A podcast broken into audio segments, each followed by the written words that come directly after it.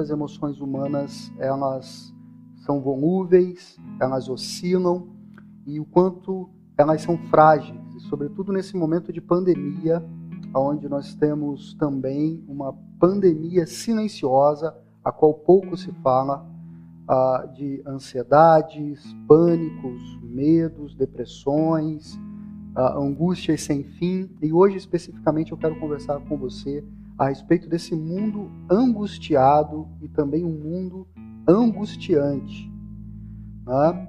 Uh, a gente tem aí talvez a grande patologia quando a gente fala de angústia seja a patologia da depressão. Bom, o que é a depressão? A depressão é uma doença que compromete a nossa vida completamente e, segundo estudos epidemiológicos, cerca de 15% da população brasileira ah, se encontra em um estado de depressão. Veja bem, a gente está falando isso numa pré-pandemia, né? E a gente sabe que nos sintomas da depressão nós temos um humor deprimido, que é uma sensação de tristeza, de autodesvalorização. A gente tem uma inércia muito grande, um retardo motor, sabe, uma lentidão. A gente pode ter insônia ou sonolência. A gente tem um cansaço excessivo. A gente tem, enfim, uma dificuldade de viver. E por vezes a pessoa se sente um peso para si mesma, um peso para os outros, um peso para a família. E ela começa então a pensar ah, em pensamentos suicidas, em morte, e enfim, é uma doença que incapacita, uma doença grave e uma doença a qual eu e você ah, estamos sujeitos no curso da vida. Ah, você tem como fator de risco para desenvolver a depressão, como possibilidade o histórico familiar, então talvez no seu histórico familiar você perceba que já havia alguém que tinha depressão, então você é, pode ter essa influência genética, você pode ter um estresse crônico, uma pessoa que trabalhou muito tempo sob pressão, ou foi pressionada, estressada por muito tempo, uma dependência de álcool, de drogas, doenças cardiovasculares, ah, questões hormonais, o estímulo de vida, tudo isso afeta muito na prevalência da depressão, traumas, se a pessoa passou por traumas, como por exemplo a pandemia mundial, se a pessoa ela teve dificuldades financeiras, me parece que esse é um momento que muita gente está com dificuldade financeira ou desempregada. Então, quando a gente fala de depressão, a gente fala de uma doença, uma patologia que pode bater na porta de todos nós. Bom, como que eu cuido da depressão, Ricardo? Como que eu cuido da depressão? Bom, ah, Depende de qual depressão, né? existem vários tipos de depressão, mas é possível que passe pela necessidade de medicação, de terapia e de uma mudança de estilo de vida com absoluta certeza. Mas, assim, cerca de 90% das pessoas que se cuidam, que se tratam, é, acabam obtendo êxito e tendo a remissão dessa doença tão grave, tão aguda. Então, quando a gente fala de angústia, a gente fala de depressão e fala ah, dessa tristeza que nos visita de tempos em tempos. A gente fala dessa agonia que nos visita uma terça-feira à tarde, a gente não tem nenhuma razão, a gente não consegue explicar porque essa agonia veio morar no, no nosso peito. Às vezes é uma dor aguda que dói no fundo do peito e a gente não sabe por quê, e a gente tenta entender porque a gente não sabe é, o que está acontecendo.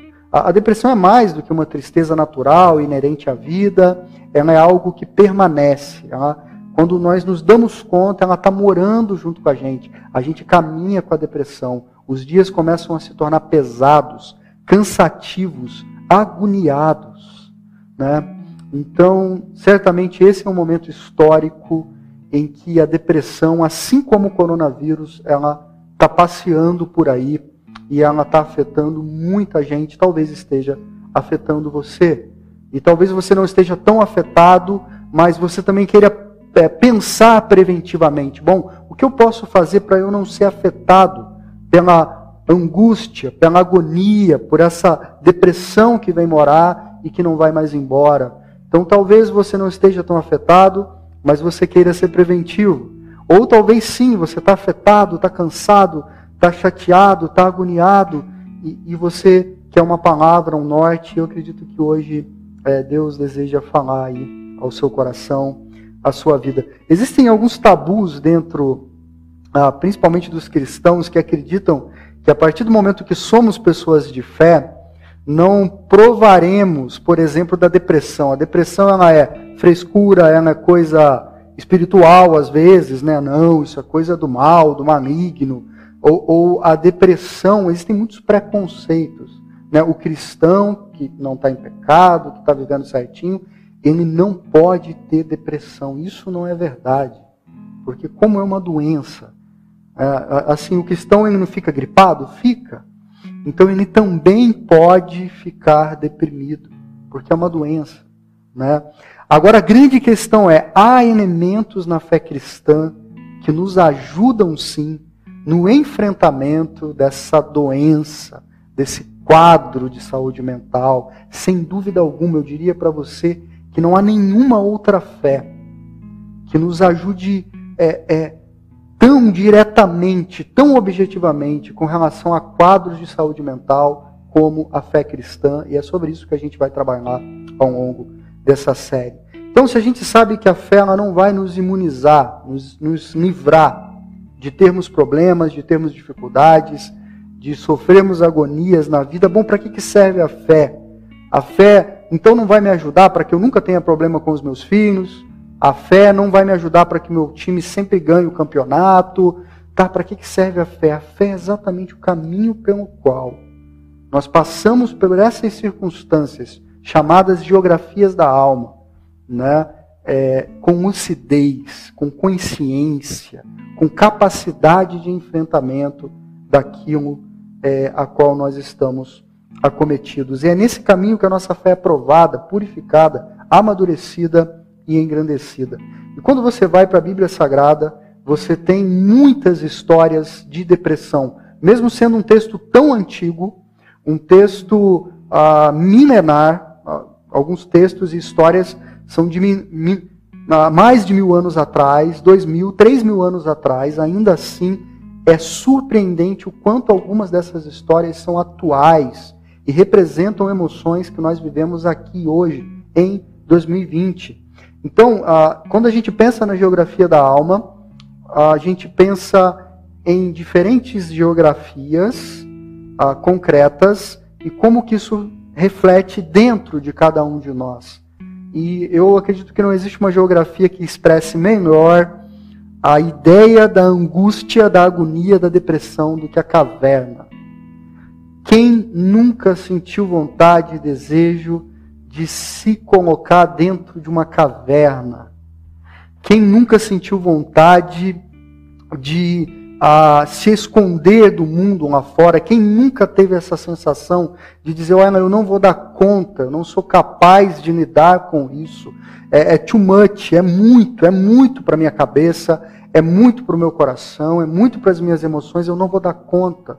Quem nunca é, se trancou no quarto, entrou debaixo da coberta, puxou a coberta e, e quis ficar quietinho, sem ouvir nada, sem ver nada, sem pensar em nada, só ficar quietinho, né?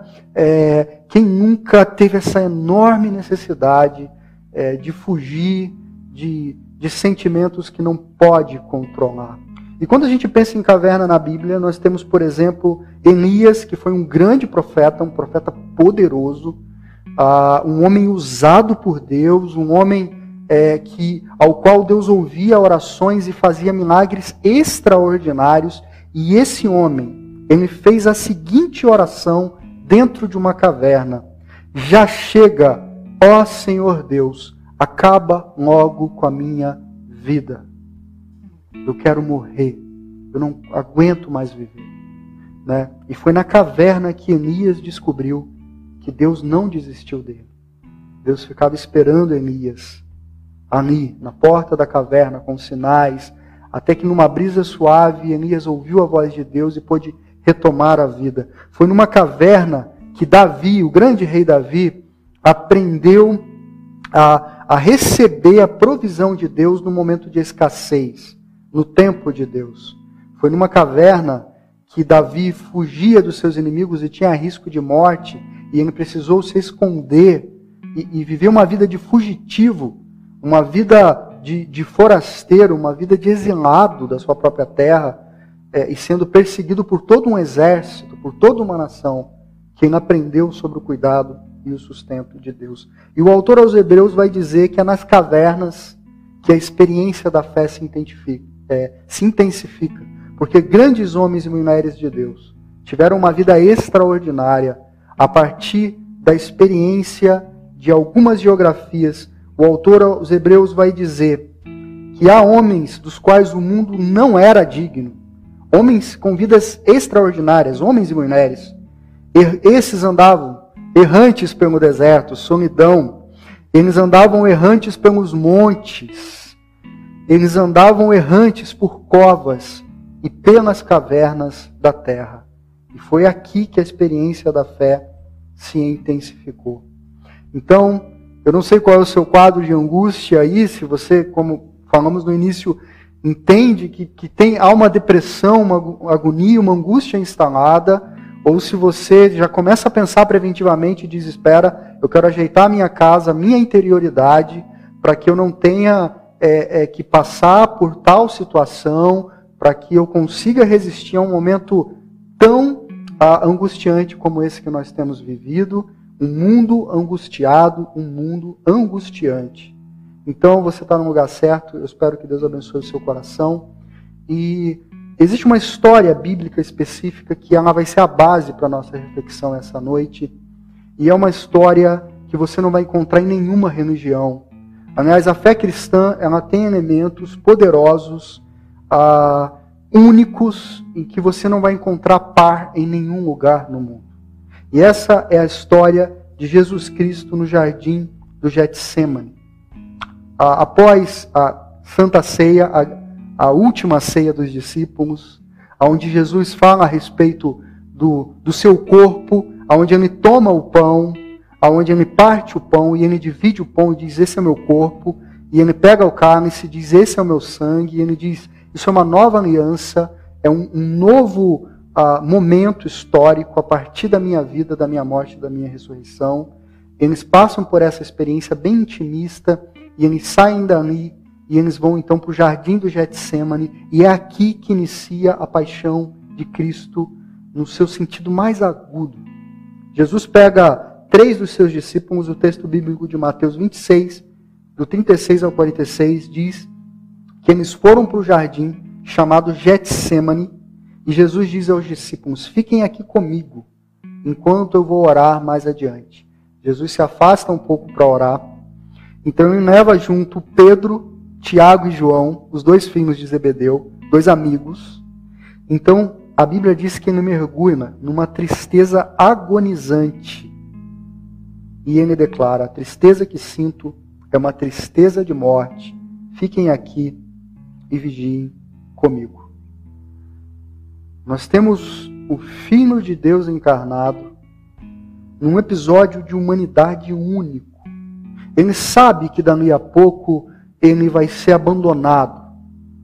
Um pouquinho antes, na última ceia, Pedro disse para Jesus: Senhor, por você eu vou até a morte. Uma linda declaração de amizade. Eu nunca vou te largar, eu sempre estarei contigo. Nós somos amigos para sempre. Mas Pedro negaria a Cristo naquele é, instante posterior ao jardim de Getsemane. Jesus teria traído por Pedro e seria traído por Judas, que daria um beijo nele para entregá-lo aos guardas do templo, aos principais líderes que queriam matar Jesus. Então Jesus ele passa aqui por uma experiência é, de, de uma tortura psicológica, ele sabe que vai haver uma tortura física, ele sabe que ele vai ser executado e vai morrer. Mas mais do que isso, ele sabe que a missão dele passa por carregar os pecados da humanidade. Todas as suas mazelas e as minhas, as nossas maldades, as nossas faltas de amor, os nossos preconceitos, tudo aquilo que quando você olha para você com honestidade, você percebe que está fora do prumo, que não está como deveria ser, era por você que Jesus foi para aquela cruz. É por mim. Então, mais do que a, a tortura terrível que ele sofreria no corpo, mais do que a tortura psicológica e de ser e de olhar para a terra para os amigos e perceber que não havia amigos no pior momento da sua vida, mais do que isso, havia essa sombra dos nossos pecados que se aproximava de Cristo e que o fazia sofrer profundamente. Esse lugar chamado Jardim do Getsemane, que significa é, lugar da prensa, lugar onde a oliva ela era apertada a azeitona, então o azeite é extraído, é um lugar de prensa. É um lugar aonde o Cristo se sentiu oprimido, sobrecarregado, machucado. E ali ele teve uma angústia tão grande, ele foi prensado por uma angústia. Veja bem, Deus nenhum, de nenhuma religião, provou de tal experiência. Nenhum, nenhum. Todos os deuses de todas as religiões exercem o poder e demandam obediência, mas no Evangelho de Jesus Cristo, ele se entrega para sofrer. O Filho de Deus, por mim e por você. E ele sofre tanto e a agonia é tão grande que ele começa a suar gotas de sangue, que é uma condição é, é, da medicina rara, é uma condição que se chama hematidrose é quando o seu suor começa a se converter em sangue, porque os vasos sanguíneos dentro de você, por causa da, da pressão, por causa da enfermidade, eles começam a romper. Era muita pressão sobre Jesus Cristo. Deus nenhum, de nenhuma religião, tem a experiência de tal dor, de tal sofrimento, até porque nenhum se propôs a fazer o caminho que leva às nossas mazelas a não ser o Cristo do Evangelho. Bom, então a gente vê Deus absolutamente humano e a gente vê alguns movimentos no Cristo que nos ajudam a lidar com, a, com as nossas angústias, com as nossas questões, com as nossas mazelas. E o primeiro deles é que, diante da dor, da angústia, do sofrimento, ah, principalmente agora que a gente está falando dessa pandemia, nós precisamos buscar o ambiente mais protegido possível. Jesus ele vai ah, para o jardim do Getsemane, um lugar conhecido. Certamente é, ele já teve momentos de oração ali com os seus discípulos. Jesus, ele foi para orar. E oração e espiritualidade é algo muito importante se a alma está agoniada.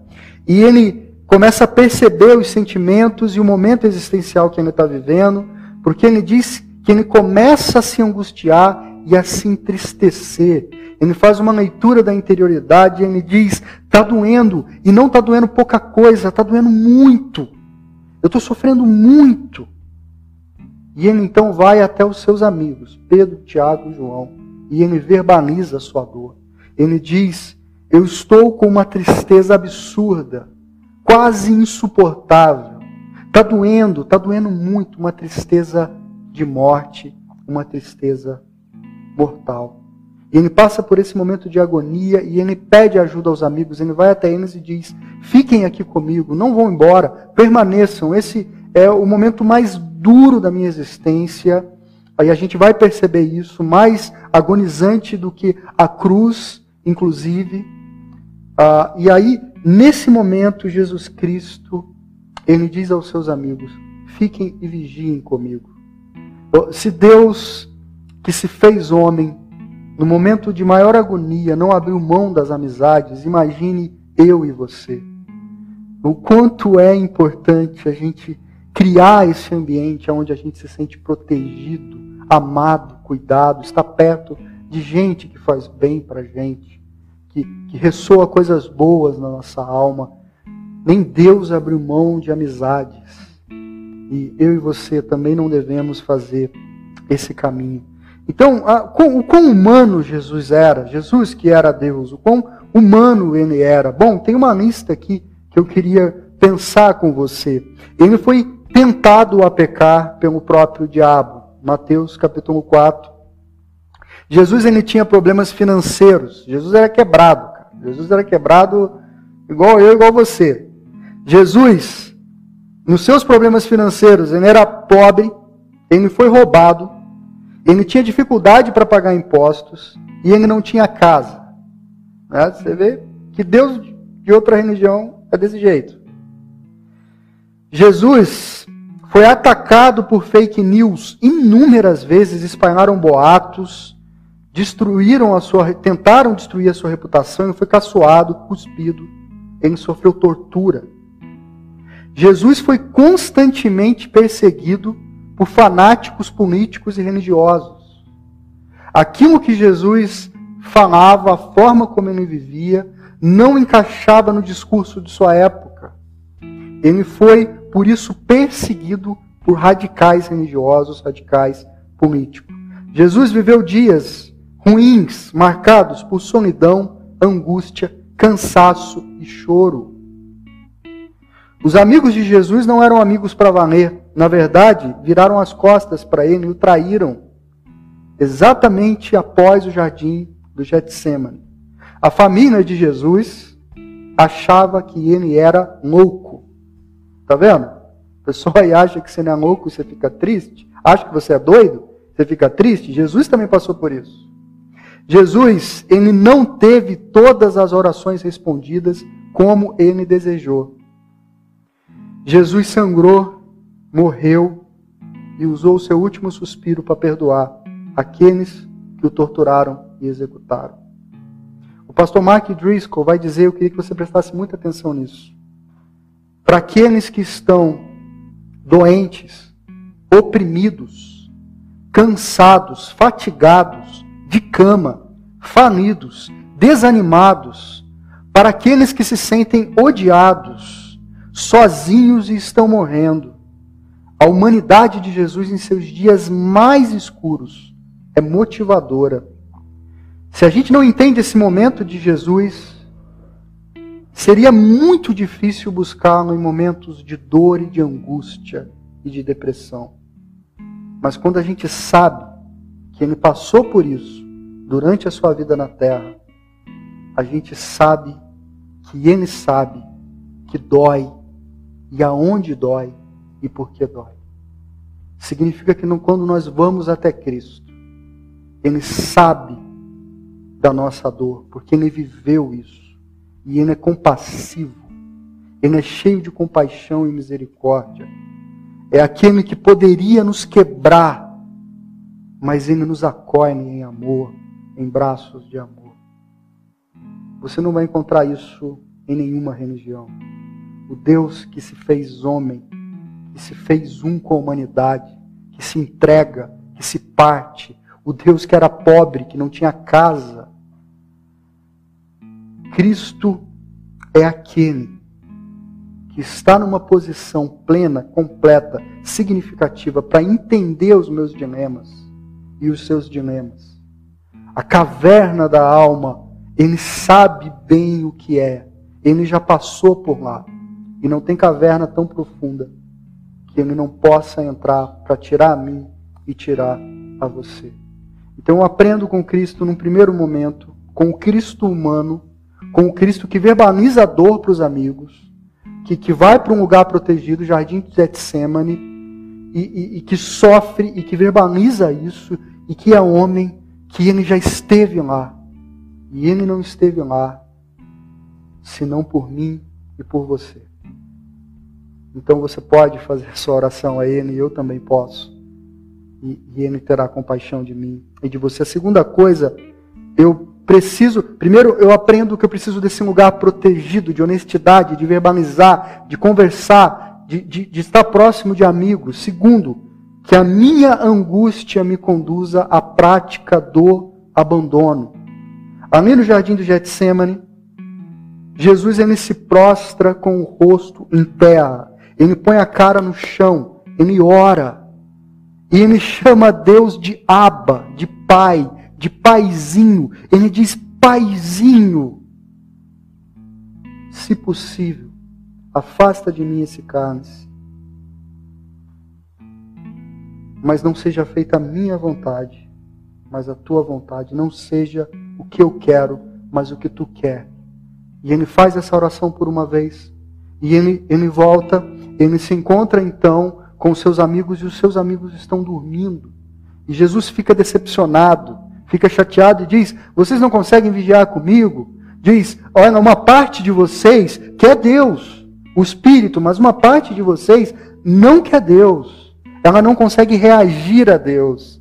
Fiquem atentos, vigiai. Jesus vai e ora de novo, uma segunda vez, a mesma oração. Porque não tem problema repetir a mesma oração. O que tem problema é uma oração mecânica, é um mantra. É você ficar repetindo palavras como se elas tivessem poder em si, como se elas fossem mágicas. Mas quando você olha para Deus como uma pessoa que Ele é, e você abre o coração, e você mostra o que está dentro do seu coração, você pode repetir 10, 20, 30 vezes, porque é gente conversando com o Deus que se fez gente. Você não está fazendo uma reza, você não está, Pai nosso que está no céu, santificado seja o teu nome, venha o teu reino, Pai nosso que está no céu, santificado, Pai nosso. Não, não, você está dizendo, Paizinho. Está doendo. E está doendo muito. Se possível, me livra dessa dor. Você diz isso uma, duas, três vezes, mas olhando nos olhos dele. Não olhando para o vazio, entrando em transe. Deus é uma pessoa não é uma energia. É a pessoa que veio dois mil anos atrás, até o jardim do Getsemane, posteriormente à cruz, ao Calvário, e morreu por mim e por você. Então, a, a segunda coisa que eu aprendo é que eu preciso permitir que a angústia, a angústia vai me levar por algum caminho, ela vai, mas ela pode ser um caminho extremamente significativo para me conduzir à prática do abandono. Ricardo, o que é a prática do abandono? É aquilo que o antigo hino dizia: Tudo, ó Cristo, a ti entrego. Tudo, sim, por ti darei. Resoluto, mais submisso, sempre, sempre seguirei. Tudo entregarei. Tudo entregarei. Sim, por ti, Jesus bendito, tudo deixarei que você tem aqui, aqui no Éden, primeiro homem, Adão, representando toda a humanidade, ele disse: não para Deus, e sim para a própria vontade. O que você tem na, na em, no jardim do Getsemane é o segundo homem, Cristo, dizendo sim para o Pai e não para a própria vontade. Adão disse: os meus desejos, os meus sonhos, os meus projetos, a minha vontade e até os meus caprichos sejam realizados. Eu serei o meu próprio Deus, governarei a minha própria vida, viverei como entendo que devo viver. E disse não para a vontade de Deus. Cristo no Getsemane, ele faz o inverso. Ele diz: Senhor, não a minha vontade, mas a tua vontade. E é isso que é a prática do abandono. C.S. Lewis vai dizer que há duas espécies de pessoas no final, duas, apenas duas. As que dizem para Deus: seja feita a tua vontade, e aquelas para quem Deus diz: seja feita a tua vontade. Acontece que a nossa vontade, ela é perturbada, confusa. A nossa vontade é angustiante. E a gente precisa então se conectar a esse Pai e discernir qual é a vontade, a fim de viver. Então, eu gosto muito dessa oração de Charles de Foucault, que é chamado de oração do abandono. É uma oração que tem me acompanhado no caminho da minha vida e que eu quero compartilhar com você nesse momento. Ele diz: Meu Pai, eu me abandono a Ti. Faz de mim o que te agradar. Não importa o que faças de mim, eu te agradeço. Eu estou pronto a tudo.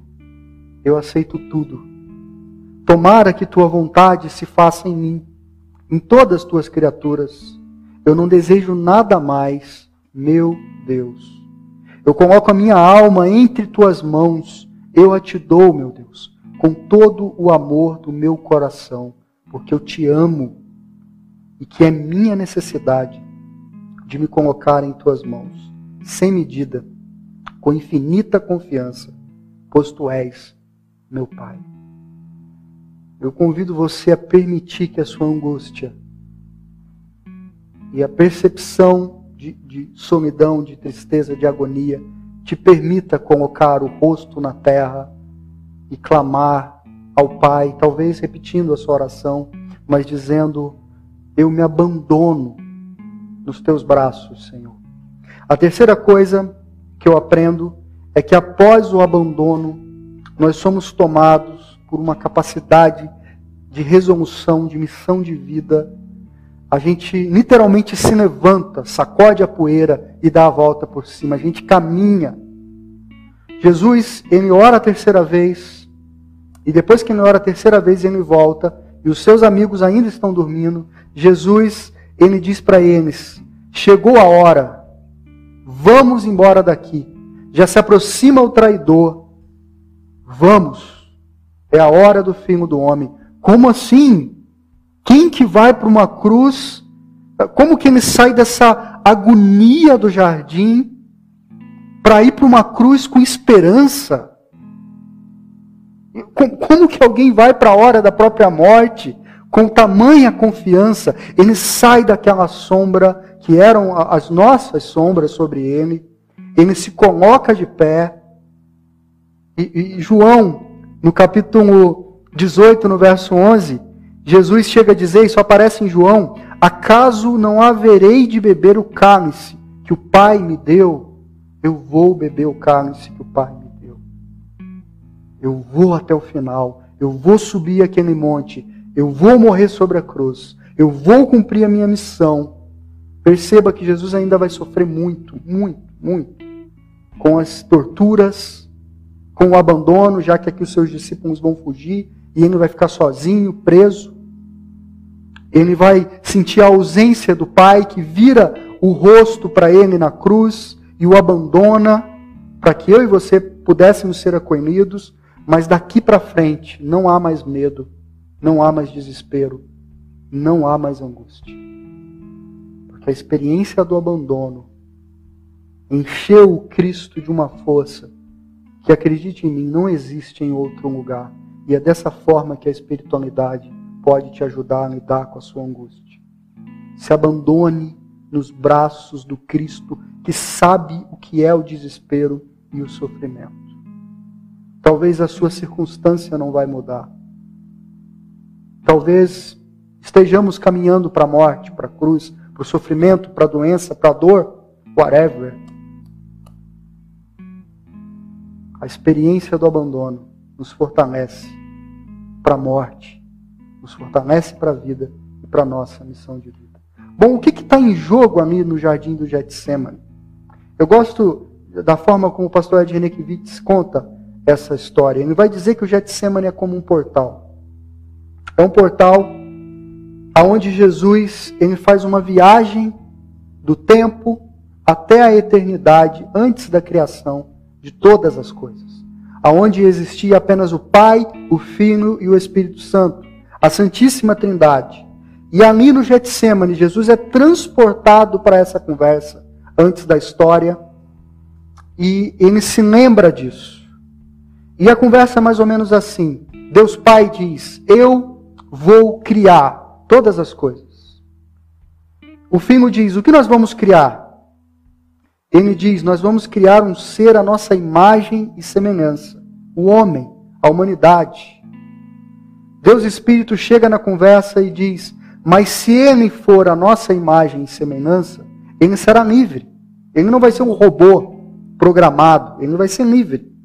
Sim, será livre, diz o Pai. Sendo livre, diz o Filho, poderá voltar-se contra nós, poderá nos dar as costas, poderá usar dessa liberdade para dizer não ao nosso amor. O homem é livre e ele pode virar as costas para o nosso amor. O que faremos? Pergunta o Espírito. Se o homem e a humanidade se voltarem contra nós, qual será a nossa reação quando eles usarem a sua liberdade contra nós? sem saber que, na verdade, eles estão usando a sua liberdade contra si mesmo. Nós vamos deixar que eles caiam no vazio e voltem ao nada? Fora de nós, diz o Pai com misericórdia, nada é, nada existe, nada subsiste, nada se mantém, porque nós somos a fonte da vida. O que a gente vai fazer? Deixar que a humanidade caia no vazio, aonde nada é? Vamos deixar que o homem, tendo liberdade, tenha a possibilidade de pular para fora de nós? E se ele pular para fora de nós? Cair no nada é onde tudo que existe contra Deus é nada.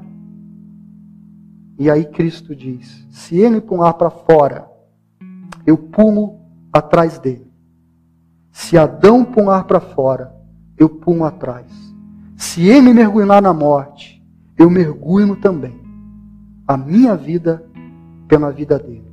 Eu vou buscá-lo na morte e trago ele de volta para a vida. E é ali no Getsemane que Deus Pai sussurra nos ouvidos do Cristo. Chegou a hora de mergulhar para buscar a humanidade perdida. E o Cristo diz: seja feita a sua vontade. E ele se ajoelha então em agonia profunda. Essa, isso é o que está em jogo no jardim do Getsemane. A troca da sua vida pela vida do Cristo. Entende a implicação disso? Ele foi a caverna mais profunda por amor a mim e por amor a você. Não existe abismo, lugar dor, patologia, momento existencial que te separe do Deus que veio morrer por você naquela cruz. Nada pode te separar do amor de Deus. A caverna mais profunda do Cristo revelou o amor mais sublime. Nesse exato momento, ele estende a mão para você. E ele está próximo de você você pode estender a mão e tocar na mão do Cristo. E a gente vai fazer isso agora através da oração. Eu te convido nesse momento, aonde você está, como você está, seja preventivamente das angústias desse mundo angustiante, seja ah, porque você se encontra cansado, abatido, falido economicamente, ah, biologicamente, fisicamente, adoecido, não importa. A mão do Cristo se estende para mim e para você nesse momento. Vamos orar e falar com Ele? Feche os seus olhos, vamos conversar com Deus. Pai, a gente se entrega nas tuas mãos nesse momento e a gente gostaria de ter a experiência do abandono aqui. A gente sabe que por mais que nos cerquemos de um ambiente de cuidado, temos por toda uma, uma proteção que nos cerque, amigos, cuidados, médicos, psicólogos e tudo, todas as coisas boas que nós temos hoje ao nosso dispor como recurso para vivermos em um mundo tão angustiado, tão angustiante, ainda assim há momentos de solidão, de tristeza, de caverna, de angústia, de desejo, assim como Elias, de não viver mais, de depressão. Há momentos em que nos sentimos as pessoas com menos valor em toda a face da terra. Há momentos que queremos desistir. Há momentos que a dor no peito é forte demais, dói e dói muito. Nos ajuda a criarmos ambientes que nos protejam e nos cercarmos de amigos e cuidado. Mas, Senhor, nesse momento em que percebemos que todos os recursos se esgotaram ou parecem se esgotar, a gente quer ter a experiência do abandono, de parar de gerenciar a própria vida, num sentido de, de ansiedade, de agitação, de preocupação. Deus, a gente quer parar de se preocupar com o que comer, o que vestir, com a conta da farmácia, a conta do mercado. Deus, a gente quer entregar tudo a Ti. Queremos entregar tudo nas Tuas mãos, tudo absolutamente tudo. Não nos deixa reter nada, não nos deixa segurar nada. Pega tudo, Senhor. Tudo nas tuas mãos. Tudo. Nos liberta de nós mesmos. Nos liberta dessa angústia que muitas vezes está conectada à, à crença que nós temos no nosso poder como pequenos deuses. A crença que nós temos, Senhor, de no dinheiro, na prosperidade, na saúde física. Deus, dane-se a saúde física, a saúde mental. A gente quer estar nos teus braços, abandonados. Porque ali nós sabemos que há um cuidado que não há em nenhuma outra parte desse mundo. Não há lugar melhor para estarmos do que no braço do Cristo. Cristo que morreu na cruz para nos salvar dos nossos pecados. Deus, a gente quer se abandonar, entregar tudo a Ti. E a gente quer, a partir dessa oração, se colocar de pé e caminhar na direção da nossa missão de vida, com resolução, com convicção, Sim, que seja a morte que nos espera depois do jardim de Getsemane. Mas a gente pode fazer isso com a dignidade de quem sabe que uma vez que estamos nos teus braços, nada, nada pode dos teus braços nos afastar. Nem a morte, nem doença nenhuma, nem diabo nenhum, nada, nada nos tira do teu braço dessa relação de amor do Deus que decidiu nos amar. Entra na nossa caverna, Senhor, nesse momento, e nos traz para a luz do dia, para a vida, para vivermos a vida que o Senhor deseja para mim e para o meu irmão. Nós oramos em Teu nome, Cristo. Amém e amém. Deus abençoe muito você aí do Insta, que Deus possa ter falado com você. Obrigado pela sua audiência. Beijão no seu coração. A gente se vê pela vida. Deus te abençoe.